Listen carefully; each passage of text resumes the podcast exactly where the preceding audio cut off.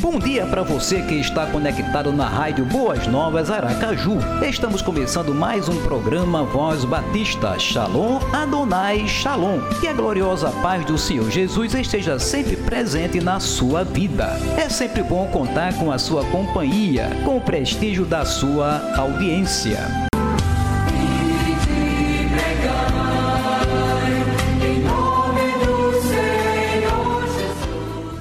Obrigado, Senhor, por este momento tão especial quando estamos iniciando mais um programa Voz Batista. Obrigado, Senhor, por cada amigo ouvinte, cada irmão, cada pessoa que está conectada na rádio Boas Novas Aracaju. Estejas guardando e protegendo a todos, livrando das astutas ciladas do inimigo. Que a tua mão forte, poderosa, esteja cada dia nos sustentando e nos fortalecendo. Dá-nos a tua graça graça que nos basta. Oramos no nome de Jesus. Amém e amém.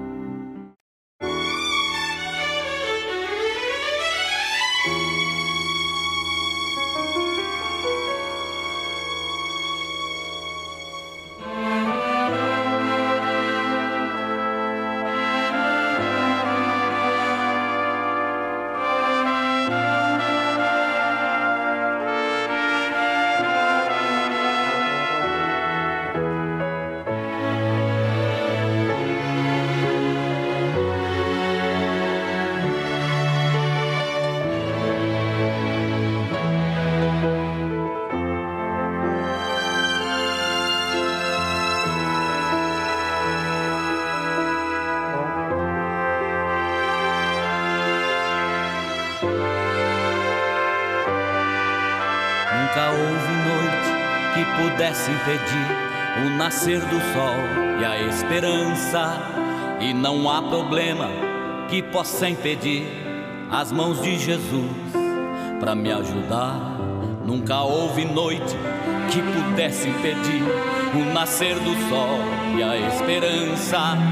E não há problema que possa impedir as mãos de Jesus para me ajudar. Haverá um milagre dentro de mim vem descendo um rio pra me dar a vida. Este rio que emana lá da cruz, do lado de Jesus. Haverá um milagre dentro de mim, vem descendo o rio pra me dar a vida. Este rio que emana lá da cruz, do lado de Jesus. Aquilo que parecia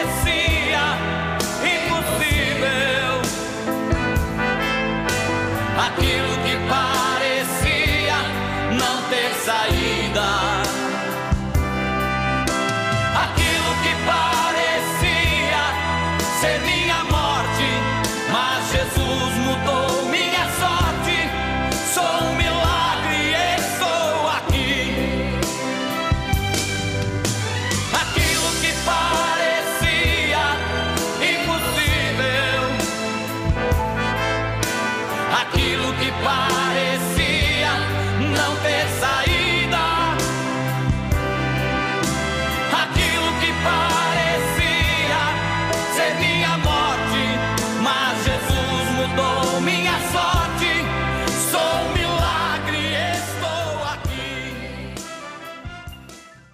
não haverá mais morte é o tema da mensagem que você vai ouvir agora, ministrada pelo pastor Paulo Sérgio dos Santos, da Primeira Igreja Batista de Aracaju. e não haverá mais morte. Esse é o tema, que é um texto, uma, uma frasezinha do versículo de Apocalipse 21, 4. Apocalipse 21, 4 diz assim: E Deus limpará de seus olhos toda lágrima, e não haverá mais morte, nem pranto, nem clamor, nem dor, porque já as primeiras coisas são passadas. Seja sincero comigo, se lhe fosse dada a opção de você morrer agora, daqui a alguns segundos, minutos, você gostaria? Você toparia essa proposta aí de Dona Morte de ir agora? Eu sei que alguns irmãos diriam sim, pastor. Eu quero sim, né? Talvez você dissesse isso mesmo. Sabe para onde vai? não é? como é o nosso caso, nós sabemos pela graça para onde vamos. Talvez alguns irmãos aqui digam isso e eu creio sim na sua resposta. Mas eu também creio, não é? De que alguns estão comigo. Eu digo, ó, oh, pastor, peraí, esse negócio de morrer agora, eu, eu quero ir. Porque nós sabemos que morrer para o crente, né, o cristão, é um passaporte para a eternidade com Cristo. Por garantia que ele nos deu. Pode ser que alguém diga, não, eu quero formar pelo menos, pastor. Deixa eu formar, está tão difícil chegar até lá. Diria o estudante certamente isso. Ah, aquele que deseja casar, e tem gente aqui que eu estou olhando aqui, que está sonhando casar, não é? principalmente alguns que ficam ali na galeria, né, que são mais jovens, já estão noivos, né? Estão desejando ardentemente. Então, falar em morte agora, não é? talvez surja aquela expressão, está amarrado, né? em nome de Jesus, pastor. Por quê? Porque aguarda o casamento e mais do que isso, aguarda a vida, a trajetória de um casamento, né? É, não, é porque eu quero ver meus filhos se encaminharem na vida, diria os, os, diriam os pais, certamente. Os pais com filhos pequenos, com filhos adolescentes e até jovens, não é? Que ainda não se encaminharam na vida. Não desejo ver meus netos crescerem. Aqui pediriam os avós né, os netinhos que hoje são a alegria do coração de vocês, não é? Certamente seria um pedido dos avós, não, não, hipótese alguma, vai para lá, não quero morte agora não, não é mesmo? Sabendo que morrer está com Cristo. Irmãos, tudo isso é natural, porque o desejo nosso é viver aqui. Nós vivemos nessa terra, até quando for possível. Porque, como disse o pastor Isaltino Gomes Coelho Filho, que já nos deixou, e ele disse que a morte não tem nada de bonito. Ele não, não tem nada, essa, essa coisa romântica da morte. Isso é para aqueles poetas. Lembra daquela fase do, daqueles poetas, onde eles iriam, se faziam menção até vem doce morte, não é? dentro daquele período da literatura. Isso é para lá. Porque a morte na realidade, ela é feia. Humanamente falando, ela é feia. Ela é triste. Ninguém queira romantizar a morte. Porque nós não gostamos de morte. Morte não é boa. Repito, pastor Isaltino, morte é feia, é dolorosa, é uma separação. Humanamente falando, é isso. Irmãos, é preciso que se diga num primeiro momento: a morte não faz acepção. Morte não é preconceituosa, tá certo? Preconceito outras pessoas têm, infelizmente. Mas morte não, a morte não faz acepção. Todos vão para o mesmo lugar. Todos são pó e todos no pó tornarão. Já disse Salomão escrevendo em Eclesiastes. Todos vão para o mesmo lugar, ou seja, para a sepultura. Todos nós temos uma estrutura física, material, que seja cremado, seja sepultado nós viramos pó. A morte não faz acepção de pessoas, de sexos, de idades, de classe social ou econômica. Não é preconceituosa nesse sentido. Ela alcança ricos, pobres, pretos, brancos. Ela não faz acepção. Mas também há uma certeza da morte. Inclusive alguém já disse, e quem sabe você já falou, disse que a única que é um pessimismo também muito grande. A única certeza que nós temos é a certeza da morte, mas é uma realidade. Ou você não sabia que eu e você nós vamos morrer um dia? Mas é claro que essa não é nossa única certeza. Porque existe uma certeza maior que nós vamos relembrar os irmãos crentes em Cristo Jesus, inclusive dizer para quem nos acompanha, de que existe uma outra convicção, uma certeza maior do que a certeza da morte, mas é uma certeza de que nós vamos embora, de que nós vamos partir. Se existem fatos que nos trazem cômodo, irmãos, por causa da dúvida, e às vezes a gente tem dúvida em algumas questões da vida, mas não é o caso da morte, porque nós temos certeza que um dia nós iremos morrer. Mesmo que alguém esteja vivendo como se nunca fosse. Conhece alguém que parece que ele não vai morrer nunca? por ele, quando se, inclusive se, quando se traz o assunto morte, ou que alguém morreu, não é um assunto bem-vindo na roda de amigos. Porque quem sabe para essa pessoa, ela está vivendo e ela nunca vai ter um fim. Ela nunca vai morrer. No Salmo 89, versículo 40, o salmista ele disse o seguinte: Que homem há que viva e não veja a morte, ou que livre a sua alma do poder da sepultura? Que homem, que pessoa, que ser humano, que gente há que viva, nasceu de mulher, chorou, levou as palmadinhas no nascimento. Se teve nascimento, inevitavelmente vai ter um dia a morte. A certeza da morte. Assim como a morte não faz exceção, pessoas, ela nos traz uma convicção de que um dia nós iremos partir. E a morte é incômoda. Esse é um terceiro aspecto em relação à morte. Traz incômodo. Nunca iremos nos conformar com ela, mas nunca mesmo.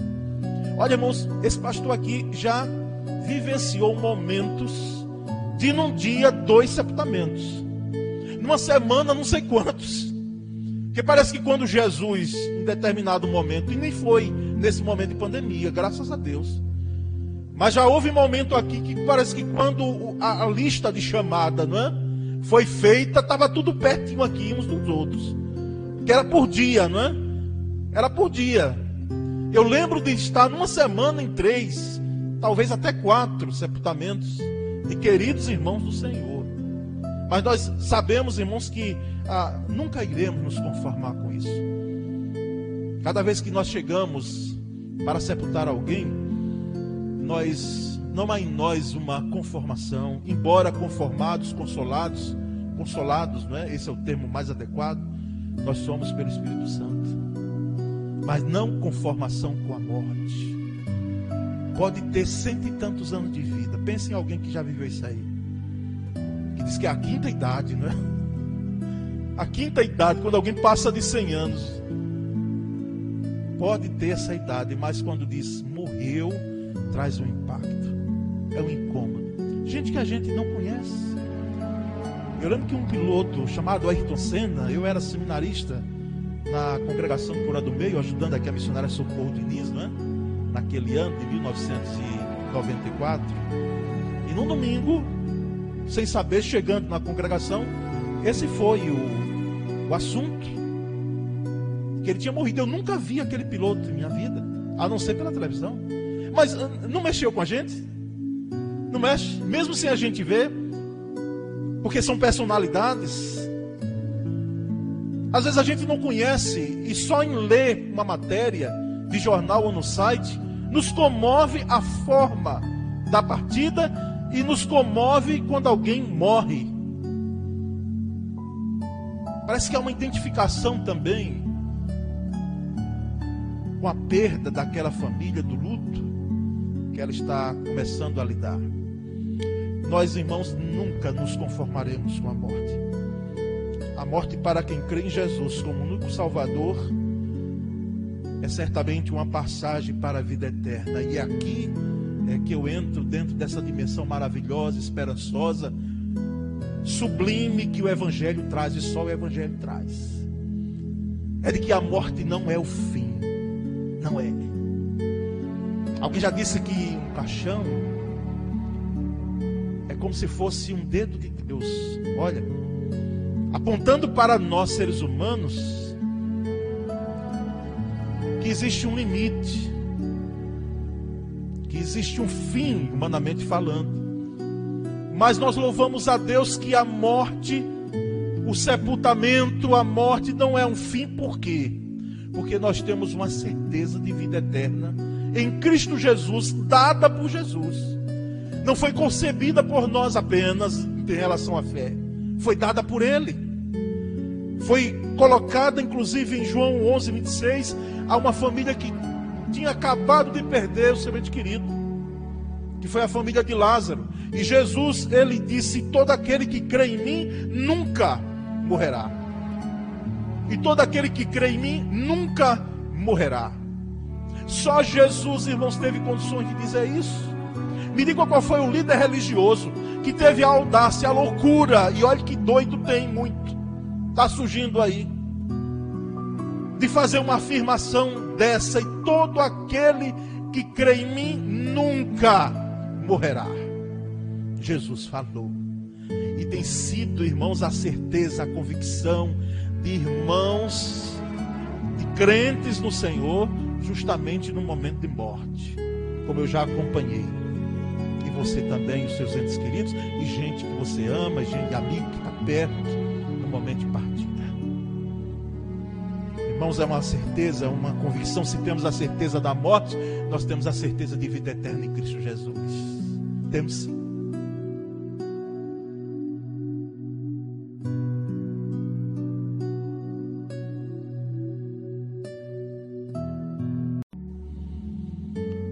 Nos projetamos, é claro, para morrer.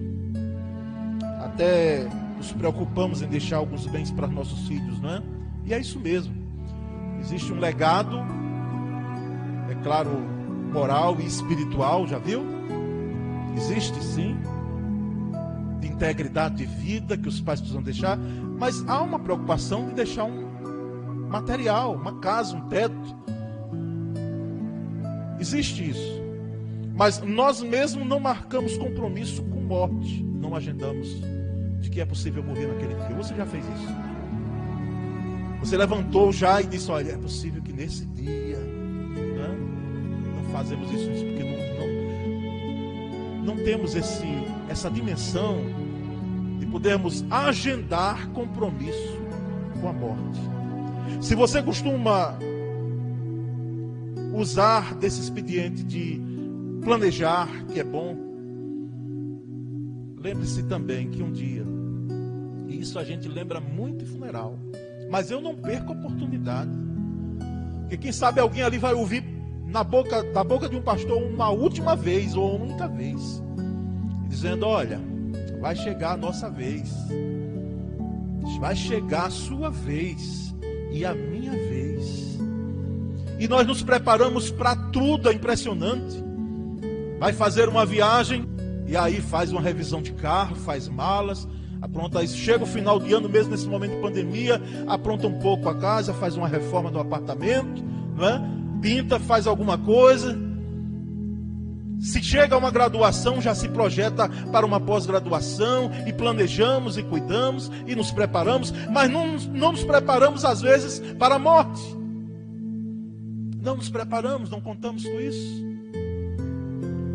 Nos chama a atenção, irmãos, que louvado seja Deus em Cristo Jesus, que essa morte foi vencida. Ela foi vencida, eu quero dizer em alto e bom som, que a morte foi vencida. Ao vencer a morte, Cristo estava decretando que nele e através dele nós não morremos ou não morreremos jamais, como diz em João 5:24. A morte foi vencida livretozinho que eu fiz menção no tempo desse no estudo bíblico, a morte da morte na morte de Cristo. Até a própria morte teve a sua morte na morte de Cristo. Quando Jesus disse tudo estava consumado, ele estava cravando a morte da morte. E Paulo escrevendo aquele texto maravilhoso de 1 Coríntios capítulo 15. Ali, meus irmãos, leia, leia essa semana. Quem sabe hoje à noite, 1 Coríntios 15, lá no finalzinho, quando ele fala justamente que aquilo que é corruptível precisa se revestir de corruptibilidade. Ou seja, essa matéria, ela terá a sua matéria transformada, ela será transformada em um corpo incorruptível, porque a morte foi vencida. E o texto termina: Onde está a morte? Lembra? Onde está a morte a tua vitória? Onde está a morte teu aguilhão. Graças a Deus que em Cristo Jesus nós temos vitória, porque a morte foi vencida. A morte foi vencida. A morte não nos impedirá de vivermos para sempre com o nosso Redentor. Por isso que é bom reiterar o que Jó, numa antiga aliança, Jó era um patriarca. Lá, estudiosos dizem que era contemporâneo de Abraão. Ele já tinha a dimensão de dizer: Eu sei que o meu redentor vive por fim se levantará. Que bênção, irmãos, podemos entender de que essa morte foi vencida. Mas me encaminhando, quem sabe, já para o final, eu também quero lembrar a igreja do Senhor e aqueles que nos ouvem, de que Jesus transforma a morte em vida. Ele transforma a morte em vida. Jesus é descrito como aquele que tem de fato o poder de banir a morte. Banir a morte. A doutrina da ressurreição dos mortos, irmãos, nos garante que a morte não é o fim. A morte não tem a palavra final. A sepultura não é o fim da nossa jornada, repito. Porque Jesus tem o poder de transformar a morte Jesus. A este mundo, irmãos, dominado pela morte, ele enviou seu filho que é a própria vida de quem está escrito, também sabemos que o Filho de Deus é vindo, nos tem dado entendimento para reconhecermos o verdadeiro, e estamos no verdadeiro e em seu Filho Jesus Cristo. Este é o verdadeiro Deus e a vida eterna. Jesus Cristo. Este é o verdadeiro Deus e a vida eterna. E Ele é o verdadeiro Deus e a vida eterna. Se alguém perguntar o que é vida eterna, você tem a resposta aqui. Lembre desse texto aí? 1 João 5,20. A vida eterna é Jesus. Ele é o verdadeiro Deus e a vida eterna.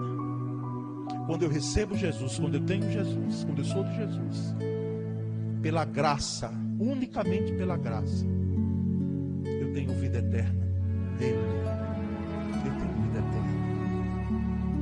Jesus disse: Eu te dou a vida eterna jamais perecerão eternamente, e ninguém as arrebatará da minha mão. João 10, 28. Eu lhes dou a vida eterna, jamais perecerão, e ninguém vai arrebatar de minhas mãos. Nós respeitamos, irmãos, segmentos religiosos que pensam diferente, inclusive nossos irmãos evangélicos, né? que hoje você está salvo, amanhã não está. É? é uma salvação assim muito fraca. Ela está hoje e amanhã já não está salvo. É uma salvação que se perde facilmente.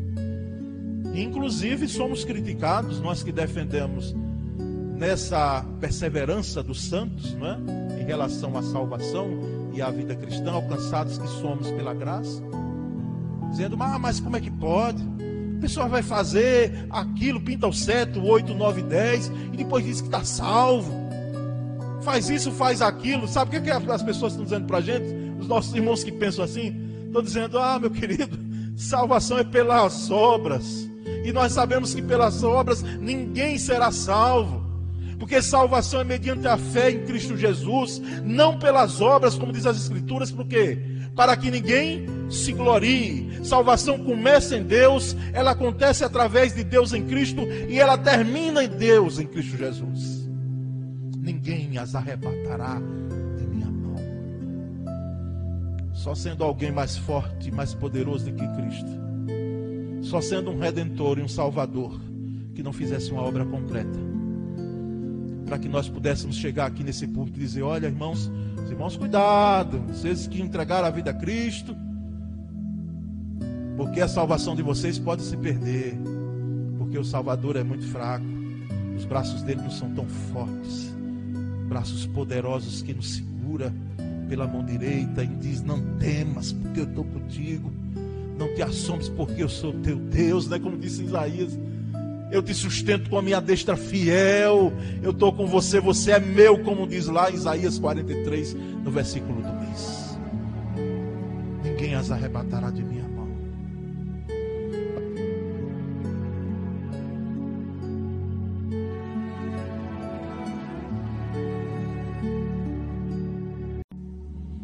Mas, irmãos, entendemos também que em João capítulo 11, versículos 25 e 26, Jesus disse: Eu sou a ressurreição e a vida, quem crê em mim, ainda que morra, viverá. E todo que vive e crê em mim não morrerá eternamente. Crês tu isto? Jesus disse isso a, a Marta. Eu sou a ressurreição e a vida. Uma pessoa, irmãos, contou certa vez que ao passar por um cemitério quando jovem, seu olhar pousou sobre uma das lápides. O nome estava quase apagado, mas a inscrição dos anos ainda era bem legível. 1889 a 1931. E então ela conta que percebeu repentinamente o tracinho entre os números. Significava toda uma vida humana. Aquele tracinho.